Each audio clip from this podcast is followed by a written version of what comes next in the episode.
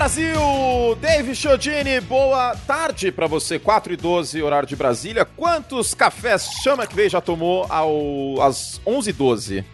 Olá, meu amigo Anthony Curti, olá, nosso querido ouvinte. Essa hora ele está tomando cervejas, porque ontem, quando ele sentou na mesa lá depois do Super Bowl para ser entrevistado, perguntaram o que ele queria beber, ele falou: Eu quero uma cerveja. Então, acredito que hoje ele esteja tomando diversas cervejas e curtindo o título do Super Bowl. Ele merece, ele merece. E fez um jogo muito bom, última campanha, uma gestão de cronômetro muito boa. A gente vai falar sobre isso, claro. E mais sobre o Super Bowl 56. Foi um bom jogo, um jogo que foi aí até a última posse de Cincinnati e acabou como um roteiro de Hollywood diria que acabaria, né? Acabou com uma pressão do Aaron Donald. Então a gente vai junto aqui nesta Próxima meia hora, próximos 40 minutos, vai ser bem legal, vai ser bem divertido. Sigam conosco. Este é o último podcast sobre a temporada 2021.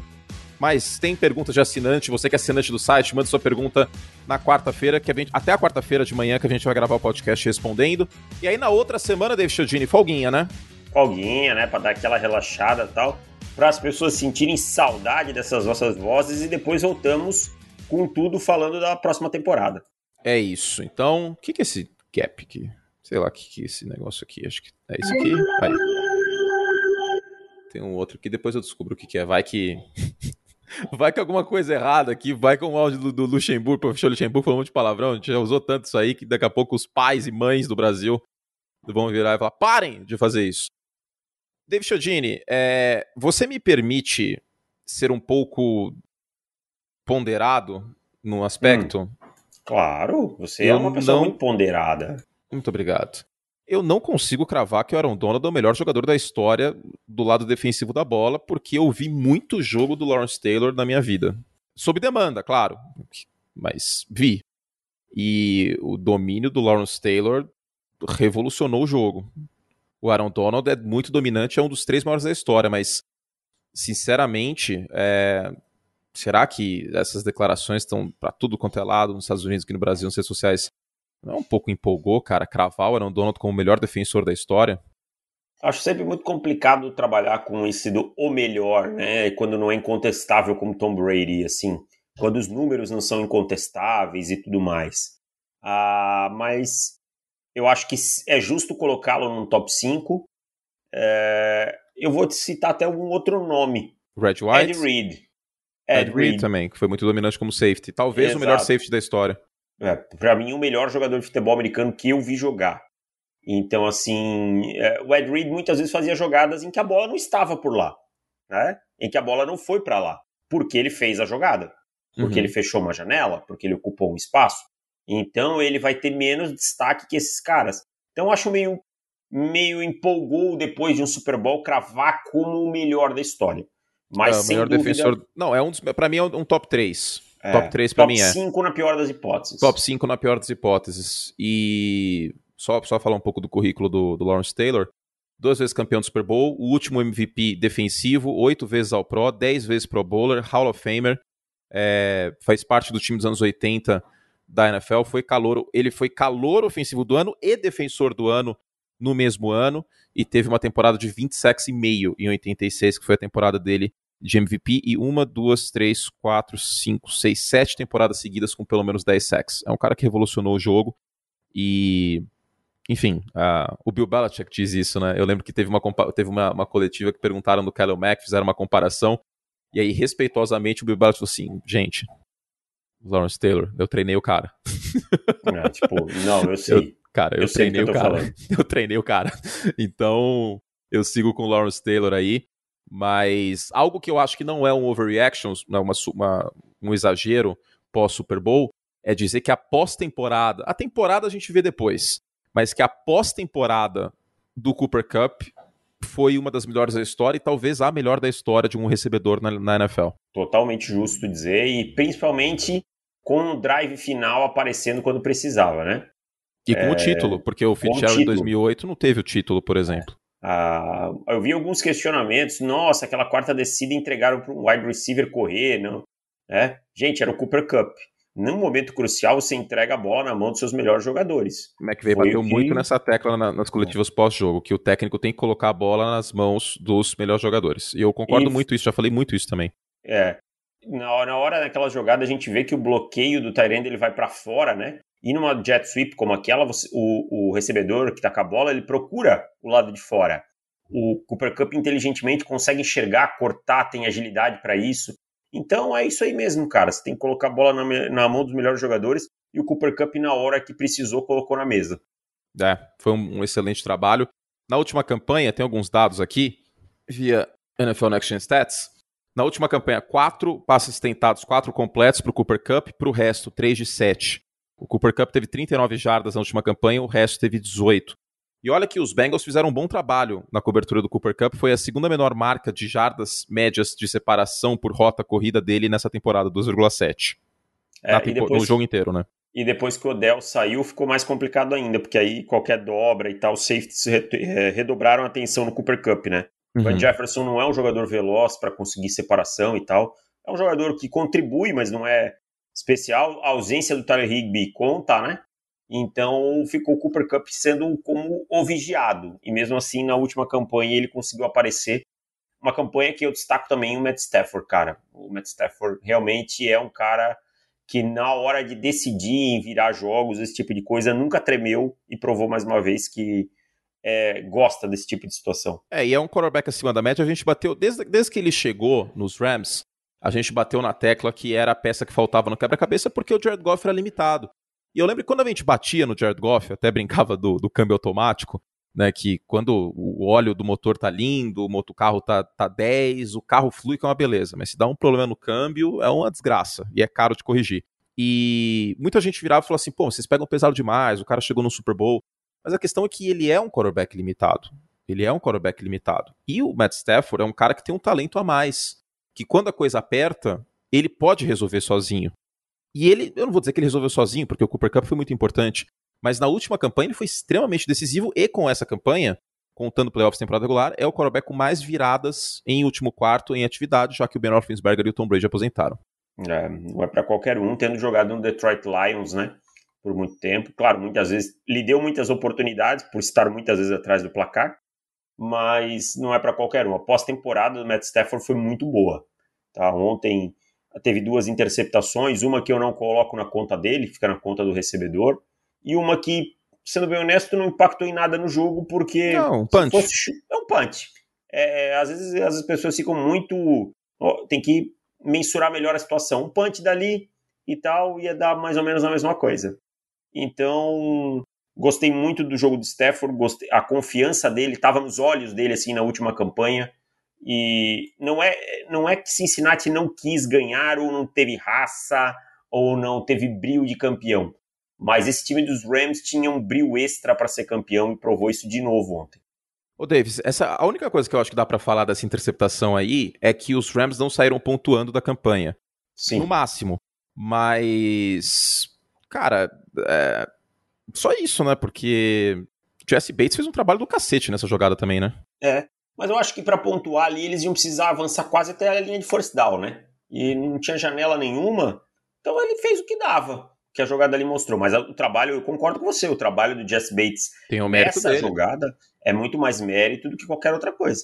Sim, é um dos melhores safeties da liga, algo que, que a gente concorda e, e vem reforçando. Eu fico feliz porque o Jesse Bates entrou no mapa uh, de mais fãs casuais, talvez, da liga. Ele teve um papel fundamental na prorrogação contra o Kansas City Chiefs e teve essa interceptação no Super Bowl, acaba não saindo com o título. Ainda do lado de Los Angeles, é, a gente conversou sobre no Zap, né? Eu, eu você, o Bulho tal, a gente falou sobre isso nas últimas semanas. E eu refleti uh, sobre o Odell Beckham Jr. É um cara que fez algumas bobagens fora de campo e que mandou bem em alguns aspectos, mas muito mal em outros. Mas uma coisa que a gente precisa dizer que eu acho que é muito importante. Desde que ele chegou em Los Angeles, ele baixou a cabeça e trabalhou. Exatamente. Ontem, infelizmente, saiu com uma lesão, né? Joelho, Sim. sozinho. E é, rompeu o ligamento, hein? Deixa eu é. pegar aqui a fonte, acho que é o Adam Schefter. Então, vai ser agente livre. Eu sempre falei que achava que ele renovaria com os Rams, mas a gente tem que lembrar que o Robert Woods volta de lesão, né? Sim. E eu realmente tinha esquecido esse detalhe. Talvez ele vá ter um outro destino aí. Vamos ver o que, que se espera. Mas um, um Odell com muito esforço, cara. Um Odell ajudando nos bloqueios no jogo corrido. Um Odell é, sabendo que não era o protagonista, que o protagonista era o Cooper Cup, e mesmo assim não se incomodando com isso. Um Odell muito produtivo na red zone, e ontem a gente viu isso de novo. Uhum. Né? Então eu acho que é, o Odell teve o melhor momento da carreira dele. Muitos vão dizer, ah, mas o que ele jogou nos Giants, não sei o quê. Cara, você foi campeão, você foi importante para o time campeão. Eu acho que isso aí não tem, não tem peso maior que isso aí. Formação do Ian Rapoport, tá? O da Beckham Jr. é acreditado pela, pela comissão técnica pelos médicos que rompeu o ligamento anterior, é, o ligamento cruzado anterior do joelho na última noite. É essa é a segunda vez que ele tem essa lesão. E lembrando, como o Davis falou, ele é free agent em março. E eu acho que, que é muito justo dizer isso, que ele teve o melhor futebol americano dele nessa, nessa reta final de temporada. Vale lembrar que nas semanas finais, apenas um wide receiver teve mais touchdowns na red zone, Davante Adams. Então, ele foi uma peça muito importante. E eu acho também que talvez seja justo dizer, pelo que aconteceu na pós-temporada e e na reta final, que sem Odell e sem Von Miller, os Rams não teriam vencido a divisão, talvez. Talvez teriam jogado no White Card, talvez teria sido completamente diferente essa jornada de Los Angeles. Torcer para que fique tudo bem aí com o Odell, que ele encontre uma oportunidade na próxima temporada, porque é um cara que a gente precisa rever conceitos sobre as pessoas. As né? pessoas gente, amadurecem, né? As pessoas amadurecem, as pessoas mudam. É, a gente não pode ter sempre a mesma opinião ante fatos novos. E o que, o que a gente viu do Odell em Los Angeles, e também tem a questão dele ser pai, né, que isso amadurece muito a pessoa. Eu acho que o que a gente viu dele em, em Los Angeles foi, foi muito legal, espero que, que fique tudo bem com ele. E ele aceitou também a posição de, de não ser a estrela. Talvez acho que essa essa humildade dele vem muito de dele olhar e falar, putz, eu posso contribuir, eu quero ser campeão. E acho que tem coisas mais importantes do que postar a recepção com uma mão no Instagram. Né? Exatamente. E agora quase 30 anos de idade, né? Então a janela dele começava a se fechar fechando. depois é. de desempenhos ruins em Cleveland e ela em Cleveland e, e, mesmo no final da carreira de, do New York Giants era hora de dar o salto, né? E ele acreditou nisso, foi para um time bem estruturado também, com um quarterback que lhe desse condições de jogar, que é uma coisa que o Odell durante grande parte da carreira não teve né? Porque pegou uma fase ruim do Eli, pegou o Baker Mayfield que não é consistente. Então foi o casamento perfeito.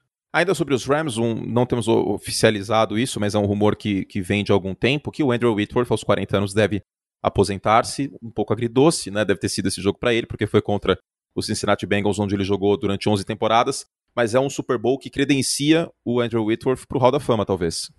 Possivelmente, acho que faltava um anel, né? Um cara de 40 anos aí o anel deve garantir a passagem dele. Não deve ser um cara que vai entrar na primeira eleição e tal, mas é um cara com capacidade justa para ter o, a sua jaqueta dourada. Bom, sobre os Rams, é, eu acho que a gente falou de tudo, né? Falou de Stafford, falou de, de Cooper Cup, falou de Sean McVay. Inclusive, é... obrigado ao Augusto, que já chegou o meu, logo menos vai chegar em South Jaraguá o do Davis. Já chegou o café artesanal, o, o Palmital State Coffee, que a gente apelidou carinhosamente de Café McVeigh. Infelizmente, o Café McVeigh não está à venda, porque é um café artesanal que o Augusto faz, tal. deve ter doses mais altas de cafeína esse negócio. E eu estou guardando o David Chiodini para o meu estudo agora em fevereiro, em março, em abril, para o draft da NFL, porque isso você falou do Van Jefferson, eu, eu, quando você falou do Van Jefferson, eu lembrei de estudar ele para o draft, cara. É muito importante essa, essa época do ano. É muito. Claro que os jogadores mudam, melhoram. O Cooper Cup tá aí provando isso, uma escolha de terceira rodada. É... Enfim, é óbvio né, que os jogadores vão melhorando. Mas se você conhecer o cara nesse período, é algo que fica para sempre. Com certeza. Só queria falar sobre o Sean McVay. Hum. É, 36 anos, duas idas, um Super Bowl vencido, duas idas, é, prêmio de treinador do ano, ganhou a divisão três vezes, quatro anos com 10 ou mais vitórias, tá? nenhuma campanha negativa, é, quatro idas aos playoffs. Não, entendo se você disser eu não gosto da pessoa do Chama que veio, eu vou respeitar alguém não, que mas, diga. Mas só alguém, se a pessoa não gostar de cafeína, não é, é, possível. Mas se alguém disser que não acha o Chama que veio um treinador da elite da NFL, aí eu não vou conseguir não vou conseguir concordar. Porque olha para esses números, são 70% de vitórias na carreira e pegando um time que em 2016 teve quatro vitórias. Um dos piores jogos de um quarterback que eu comentei na minha vida foi Patriots e Rams em 2016. O Jared Goff ele parecia completamente perdido. Isso aí acho que precisa ser mais falado, que o Sean McVay não escolheu o Jared Goff, ele herdou o Jared Goff. Do Jeff Fisher, né? Aham, uhum. e aí, cara, é... ele, herdou, ele herdou o, Jared o Goff. Maréia. O Maré e consertou o Jared Goff de uma maneira impressionante. Só pegando aqui, esse jogo foi 26 a 10, acabei de pegar aqui no, no Stats Info da NFL. O Jared Goff teve 14 de 32 e 160 jardas com duas interceptações. Foi horroroso. O ataque dos Rams, gente, era uma coisa horrível. E, e era um ataque que já tinha Tyler Higbee, que já tinha Todd Gurley. O Sean McVay, ele revolucionou esse ataque com a boa parte das mesmas peças. É.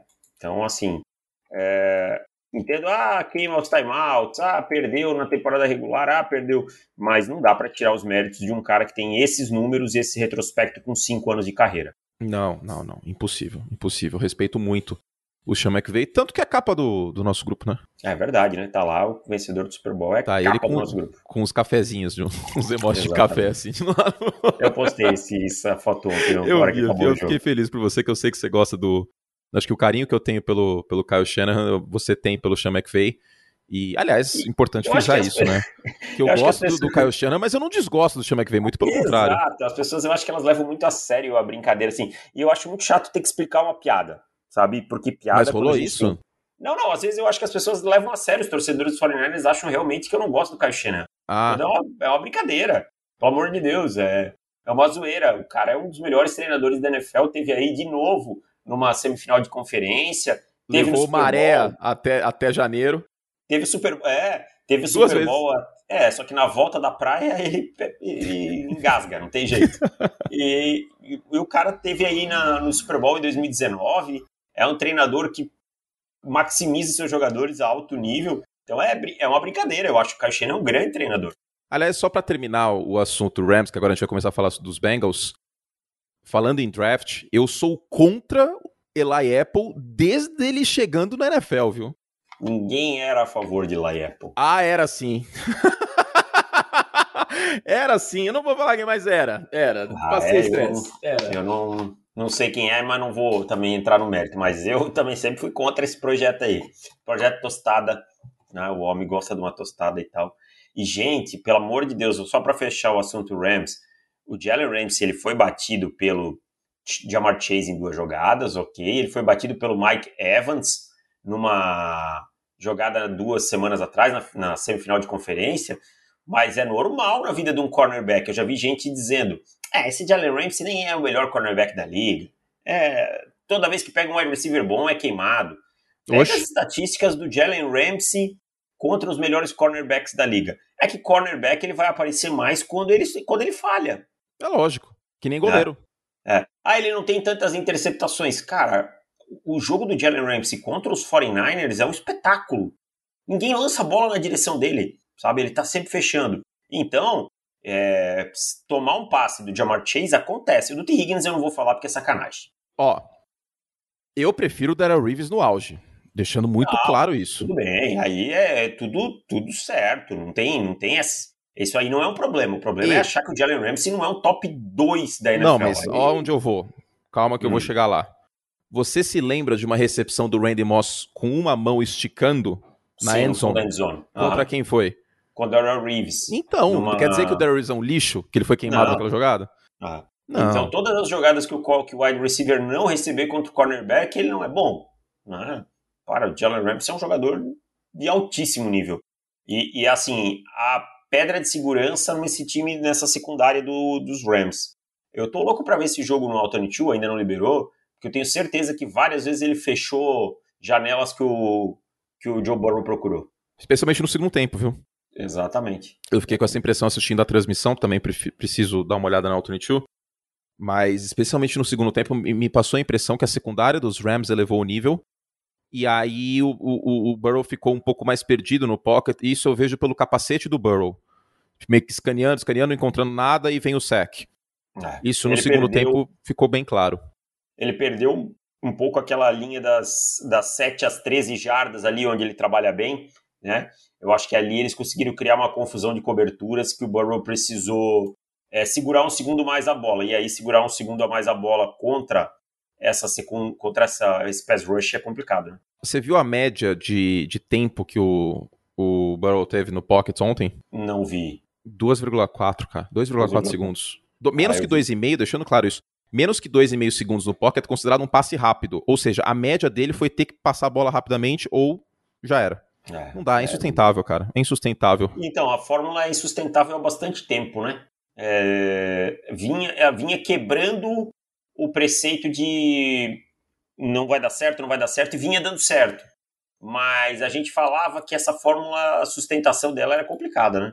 Era complicado e eu lembro de você me dizendo é, que havia o argumento dos dois lados. Eu estava do outro lado do argumento, de que o Burrow estava numa fase incrível, o corpo de recebedores é muito bom, havia instrumentos táticos para sair desse, dessa bagunça. Tanto é que no primeiro tempo sofreu um sec só, mas no segundo tempo o jogo terrestre não fluiu como poderia e a coisa empacou. E aí o preparo físico, eu acho, até dos Rams, falou muito alto no front defensivo. Mas eu lembro de você falar, e pô, tiro o chapéu, porque era um ponto muito positivo. Eu, racionalmente, eu falei isso, né? Também. Só que aí ah, o feeling acabou pesando. E esse feeling em, em favor do Burrow que, que eu não tive ano passado, né? Que, que era a questão do Mahomes e eu tava do outro lado. Mas é isso, acontece, né? Cada, cada ano é um ano e, e segue o baile. Mas que era insustentável, que isso aconteceu durante três jogos e chegou uma hora que acabou a ficha do fliperama, né? É uma hora não tem, né? E aí você pegou um time com muitas ferramentas para quebrar isso, sabe? Porque, vamos lá, Vamos voltar, fazer uma retrospectiva bem rápida. Os Raiders não eram um grande time. Não. Não, um time resiliente, corajoso, resiliente, valente, não. mas grande time com muito recurso, não. Não. Os Benga, os Titans, Titans não, não tinham um ataque para responder, né? Podiam ter é, vencido o jogo se tivessem um ataque para responder. Tá? Não digo nem isso. Se tivesse um quarterback, porque os Bengals isso. lotaram o box, o Ryan Tannehill não conseguiu aproveitar box pesado para passar melhor a bola, coisa que um quarterback acima da média consegue. E aí faltou, faltou alternativa também. Exato. Os Chiefs, a secundária começou, não, não era uma secundária confiável. Quando o pass rush começou a não funcionar, o Burrow conseguiu encaixar. Tá? E teve a soberba também. Exato. E aí a gente pega os Rams. Os Rams têm uma secundária melhor que a, que a dos Chiefs. Um pass rush melhor que qualquer outro que eles tinham enfrentado. Tá? E um ataque com capacidade de responder. Por isso que, na minha concepção, essa fórmula ia quebrar exatamente nesse momento. Tá? A saída do Odell deu mais vida para os Bengals, mas os Rams tinham mais força para responder que qualquer outro time que os Bengals tinham enfrentado. Mas tem um outro ponto. Hum. Tem um outro ponto. Contra os Titans foram três turnovers. Isso, o que isso ajudou o Cincinnati Bengals não está escrito no gibi, hein? Exatamente, exatamente. E contra os Chiefs também foram turnovers. Teve turnovers, não teve? Teve o teve, interceptação. interceptação na prorrogação. Entendeu? Ah, e teve um, uma, um passe interceptado do Mahomes no campo de ataque também, né? Porque o sec, ele não chega a ser um turnover, mas ele mata a campanha. É, ele, ele dificulta muito a vida. O holding ofensivo e o sack, ele não é um turnover, mas ele é, é ele é, sei lá, 0,4%, é, 0,40% de um turnover em termos de, de dano para o ataque. E aí os, os, os Bengals tiveram 9 sacks, mas do outro lado o Ryan Tannehill foi interceptado três vezes, incluindo na primeira campanha, que já deu uma, um balde de água gelada no, no Tennessee Titans, e na última campanha, que deu um campo mais curto, e aí o Burrow, a estrela dele brilhou com o Jamar Chase e o McPherson Idem. Aliás, o McPherson não errou nessa pós-temporada, hein? Aí eu vi muita gente, aí, tá vendo? Vocês são contra kicker! Não, eu sou contra kicker ser draftado no primeiro e no segundo dia. Na quinta rodada eu tô suave de um kicker ser draftado. Não, não acho nenhum problema. O problema é que estava escolha de primeira e segunda. Quarta, até quarta rodada, pra mim, não, não, ainda é muito não, cedo. É. Quinta rodada em diante já dá pra você pensar. Quinta tá suave. É, tá eu concordo com você. Isso, isso é esses pontos aí do, dos adversários dos Bengals e tal. Os Bengals, na verdade, é a história da Cinderela, né? mas no final não teve como. Eu, mas eu acho que assim, o que fica para o torcedor de Cincinnati é que o futuro é muito promissor, né? É que eu já é que eu não era vivo, mas ah, já ouvi esse filme em 85 também, né?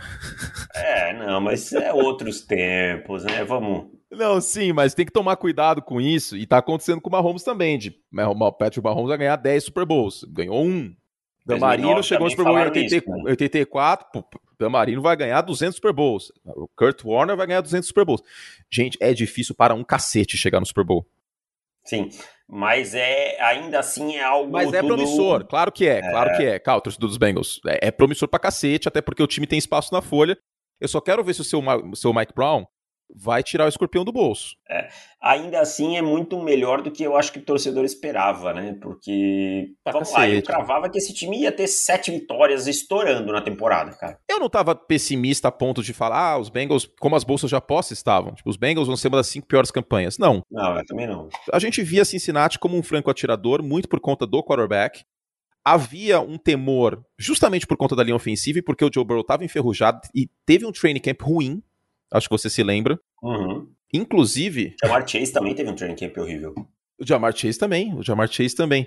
Você sabe que eu, que eu tenho o template da minha. Como fala? Do, do, das thumbnails do, do YouTube. Uhum. E aí eu fiz esse template em agosto num vídeo da pré-temporada. E ele ainda está aqui. Tipo, eu ainda uso esse template, aí toda vez que eu abro o Photoshop, tá lá. Ah, você altera, no caso. É, aí eu altero só as, a, eu altero a foto e altero a, a chamada, a manchete. E ainda está lá. Burrow faz training camp ruim e linha ofensiva preocupa. Sim, e, tipo, eu tô vendo isso faz seis meses. Eu tenho essa matéria também, tem alguém escreveu um texto sobre fui isso. Eu, fui eu, eu que escrevi, eu que escrevi. Ah, Mas é isso, cara. O, a, o miolo da linha ofensiva do Cincinnati Bengals é, é horroroso, horroroso. Eles até investiram, porque isso aí. É, tem duas coisas que a gente precisa falar, Davis. Primeiro, não acho certo vir agora e falar, aí ó, o que, que não pegou o Penny Sewell? Por dois motivos. Não, Primeiro, porque o Rashawn Slater jogou melhor que o Penny Sewell. Não jogou mal o Penny Sewell, mas o Rashawn Slater jogou melhor e foi, escolhido, foi o segundo OT escolhido. Outro ponto, os Bengals não negligenciaram 100% esse aspecto. Eles contrataram o Riley Reef, que é um cara que tem a expressão em inglês serviceable, tipo, dá pro gasto, só que ele machucou. E aí ele machucando, tem o Isaiah Prince, que é uma calamidade. Sim, foi tenebroso, né? A gente viu ontem, ainda cometeu uma falta pessoal depois. O Von Miller brincou com ele em determinados momentos do segundo tempo. É um jogador que sem ajuda não ia conseguir realmente produzir nada e tal. E a sorte dos Bengals é que o Burrow é um cara que solta muito bem a bola, né? Rápido. rápido a bola quando tem a primeira leitura e tal. Os caras que ganham jardas depois da recepção. Mas é, esse time foi muito mais longe do que se esperava. Tá? Sim. E, e dá para dizer que se mantiver essa fórmula com esses problemas na linha ofensiva, aí vai ser andorinha de um verão só. O meu medo é. Lembrando que o, o, Joe Burrow tomou uma bela de uma cacetada no pocket, que ele foi sanduichado, e o meu medo, eu estou com estresse pós-traumático dessa experiência ainda, é o Joe Burrow virar o Andrew Luck. Que Deus permita que isso não aconteça.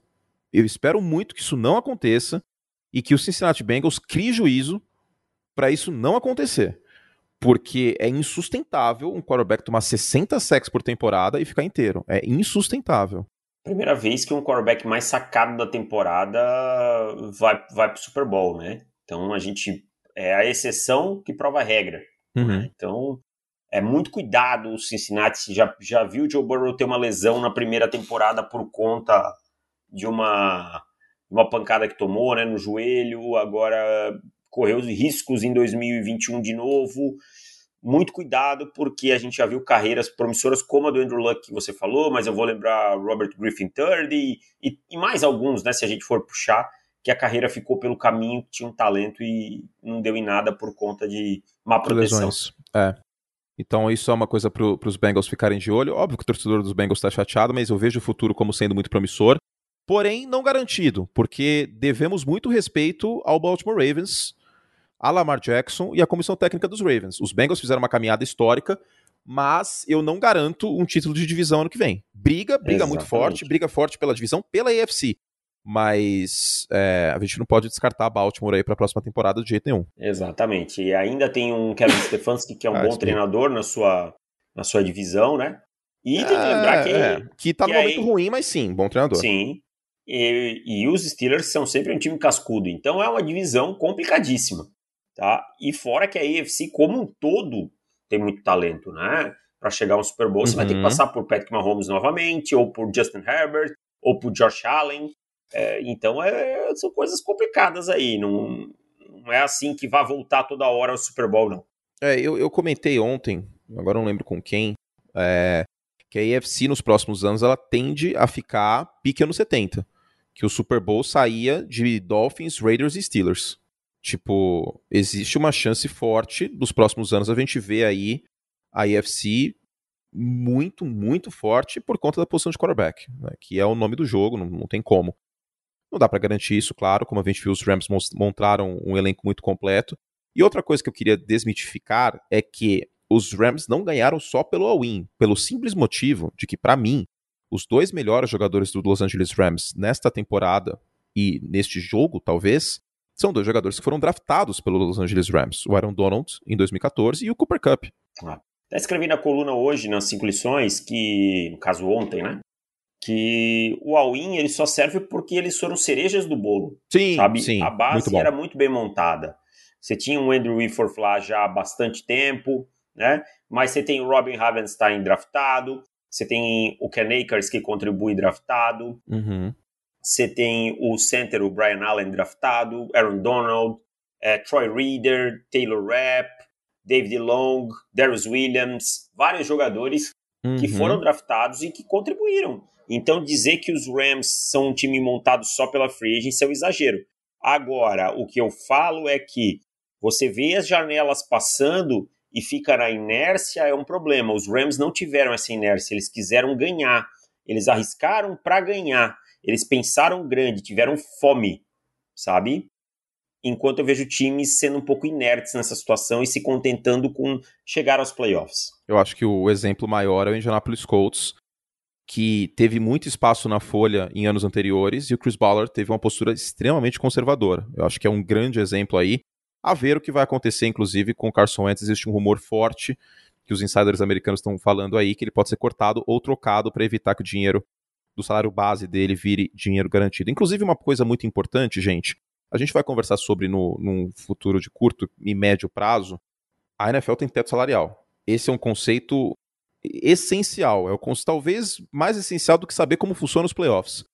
Tem teto salarial. E tem ano que o time tem dinheiro, por exemplo, o New England ano passado, tem ano que o time não tem dinheiro, tá? Então não dá para trazer, não é todo time que pode suportar o Aaron Rodgers e o Russell Wilson, tá? Aqui, inclusive, eu tô achando que os dois vão ficar exatamente eu onde também. estão agora, tá? Eu também. E é totalmente contra o que a gente deveria, entre aspas, fazer, né? Porque o que venderia pra cacete de assinatura do site, view no YouTube, é a gente causar. Só que, Mas... que não, a gente tem que ser responsável e daí é esse fato. A gente tem que falar o que a gente acredita. E eu acho que o Aaron Rodgers vai ficar em Green Bay. Inclusive, existe rumor de que eles vão adotar a postura New Orleans Saints, né? Sim, que vão para um all-in também. É, vão, vão para o estouro hoje vão, ou amanhã a gente vê depois, né? E tal. Eu acho que é uma postura que eu não, não sou capaz de criticar, não. Tá? Não sou capaz de criticar nesse momento. A questão é. O meu problema com o Green Bay Packers só começa em janeiro. Eu não falo, não tem nada se o Aaron Rodgers ficar para falar do Green Bay Packers até janeiro. O time vai para os playoffs e tal. Precisa é, arrumar um jeito de vencer em janeiro. E. A ver, cenas dos próximos capítulos. Né? Mas é, é isso. A gente seria venderia muito mais a gente começar a causar aqui. E se a gente eventualmente falar começar a causar, é com base em alguma coisa. Com alguma informação que a gente Exato. entende em algum lugar, ou algum insider que está dando muito forte isso e é uma pessoa de credibilidade e tal, né? Mas a princípio, Davis, eu, eu acho que os dois vão ficar exatamente onde estão, tá? Sendo muito sincero.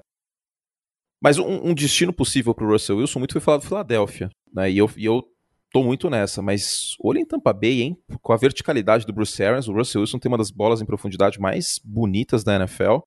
O Russell Wilson nesse sistema do, do Bruce Arians seria uma coisa maravilhosa e ajudaria muito é, o, o Russell Wilson, porque ele sai da divisão mais forte da liga para ir possivelmente para a mais fraca da liga, que é a NFC Sul. É. E a questão do Brady ter se aposentado abriu um bom espaço na folha salarial, né? Então poderia é. ser que comporte e faz alguns ajustes aí. É que quando você tem um cara como o Russell Wilson no mercado, se ele estiver realmente no mercado, aí você tem que ser agressivo e, e fazer concessões, né? Tipo, ah, preciso fazer um ajuste aqui, outro ali. Acontece, mas vale a pena aí. É isso. Uh, sobre os Bengals, então, é um time que continua forte para a próxima temporada, que tem um elenco muito jovem, que tem espaço na folha. Vamos ver se vai fazer movimentações aí para reforçar, acho que a secundária. A Apple fez um, um jogo ruim, e não é surpresa para ninguém isso, para ser sincero, para absolutamente ninguém. Tanto que, inclusive, ontem, depois do jogo, que tinha de wide receiver tacando fogo no, no Eli É porque ele é Apple, foi falador coisa. no. Ele é falador no Twitter, né? Ele é Foi falador uma coisa impressionante, cara. O que tinha de, de wide receiver se vingando com o puro espírito do Schadenfreude. Olha que palavra maravilhosa. O só. alemão tem essa palavra que Schadenfreude é sentir prazer na dor alheia, David Chodini. Olha só, eu não conhecia essa expressão. Tem essa expressão que, aí. Que coisa cultural. Muito bom. É, quando eu saí de Mônaco, fiz uma viagem para Munique, eu aprendi essa expressão. Passou um tempo em Frankfurt. ai, ai. Deivão, uh, eu acho que é isso, né? Acho que a gente falou do, do principal e desse Super Bowl. É um jogo só pra gente analisar, então, obviamente, o podcast não tem como a gente ficar aqui 50 minutos, 60 minutos falando sobre um jogo só.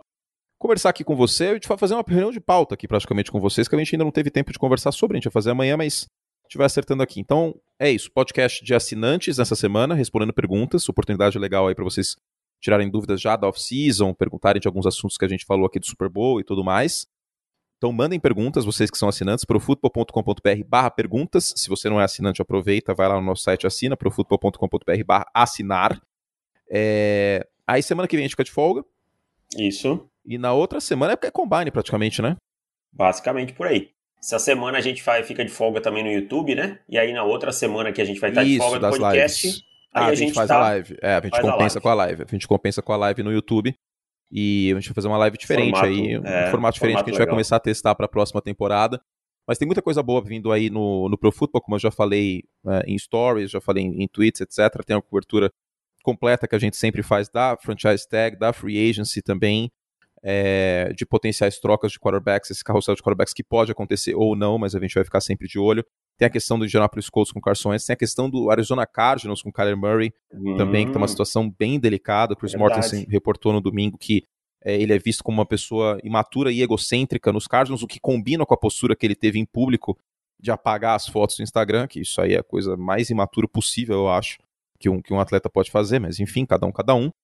E então tem muita coisa interessante pra gente conversar. Essa temporada foi fantástica, a intertemporada é muito legal também, e lembrando sempre que é na intertemporada que nascem os campeões. Foi na- basicamente na intertemporada, ainda estava a temporada rolando, né, antes do Super Bowl, mas que os Rams foram atrás do Matt Stafford e foi movimento final aí, tá, final não, vai, porque ainda teve o Von Miller e o, e o Aaron. Donald. Exato, exato.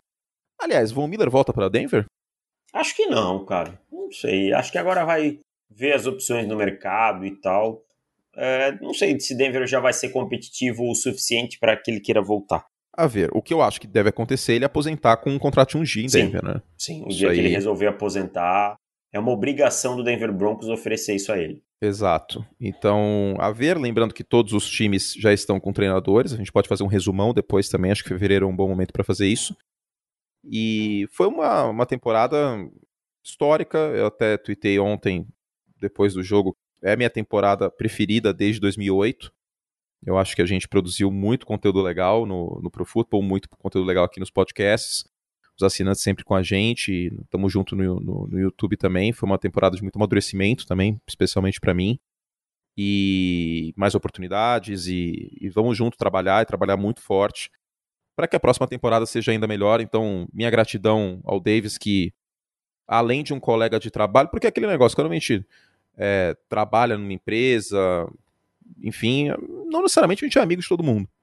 Não, a gente é pode, bom, trabalha, tal, conversa, mas não, não troca ideia no WhatsApp, não, é, enfim, não, não conta coisas da vida pessoal, quando a gente tá triste, quando a gente tá alegre, conquistas e etc. Mas é, graças a Deus eu tenho aí no, no Davis, além de um colega de trabalho, além de uma pessoa que eu admiro muito, um, um grande amigo que a gente sempre troca ideia praticamente todo dia.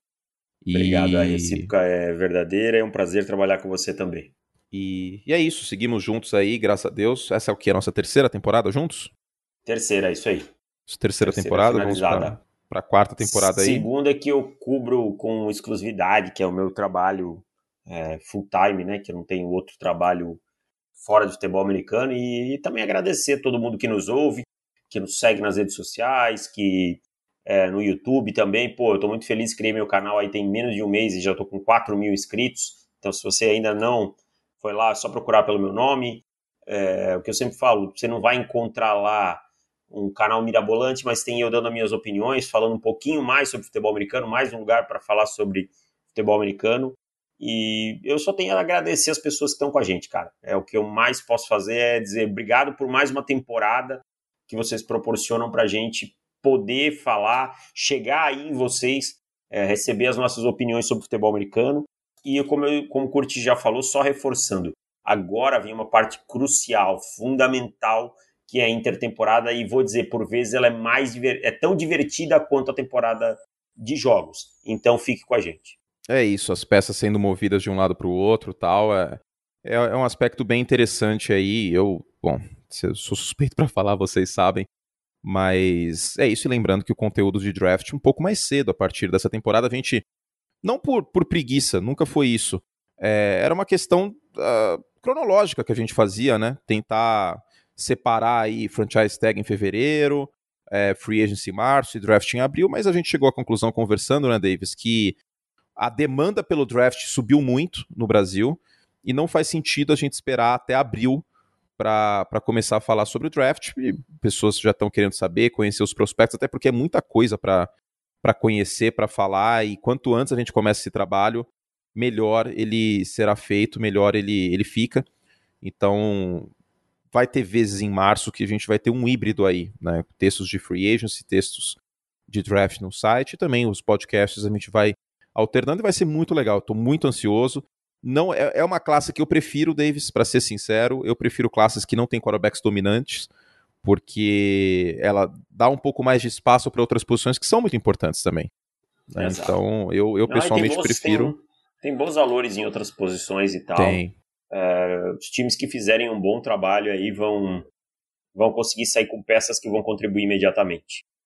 É isso, Davis. Muito obrigado pelo carinho, pela, pela paciência em vários momentos. E foi um prazer imenso, cara. Foi um prazer imenso. A gente estar tá junto aí por mais uma temporada. Estaremos pelas próximas. Obrigado a vocês que financiam essa bagunça, porque sem os assinantes esse podcast não seria possível, tanto o aberto como o fechado. Falei demais, né? o que, mais que, eu preciso, é que mais que eu preciso falar? Ah, sim, show do intervalo, gostou? Gostei, o meu predileto na história. Aí eu vou falar uma coisa, as pessoas, não, porque o outro. Gente, é subjetivo, é totalmente, subjetivo. Totalmente eu cresci, subjetivo. Eu cresci, eu, Davis, jovem, meus, eu já fui jovem um dia, acreditem, tá? É, ouvindo essas músicas, ouvindo esses caras, as baladas que eu ia tocavam isso aí. Então, para mim, é espetacular. Para você, o Prince é melhor, para você, a Lady Gaga é melhor. Tudo bem. Para mim. Michael Jackson. Isso. Michael Jackson, para mim esse é o maior. Por quê?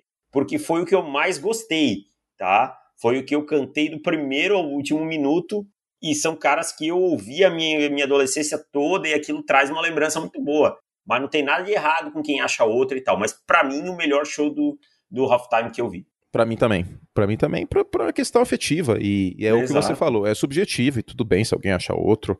Não precisa ficar bravo, gente. É igual quando eu digo que o Romário foi o melhor jogador que eu vi jogar futebol. Claro que tem um peso é, afetivo. Seja uma criança de, 11, de 10 para 11 anos em 1994 e você pense se você não vai amar o Romário. O Romário é uma entidade para mim, uma divindade, sabe? O, o, a felicidade que o Romário deu pra gente em 1994 para uma criança é uma coisa absurda. Então, para mim, o Romário é o maior jogador que eu vi jogar. Isso não quer dizer que ele é melhor que o Cristiano Ronaldo ou que ninguém pode achar que o Messi é melhor.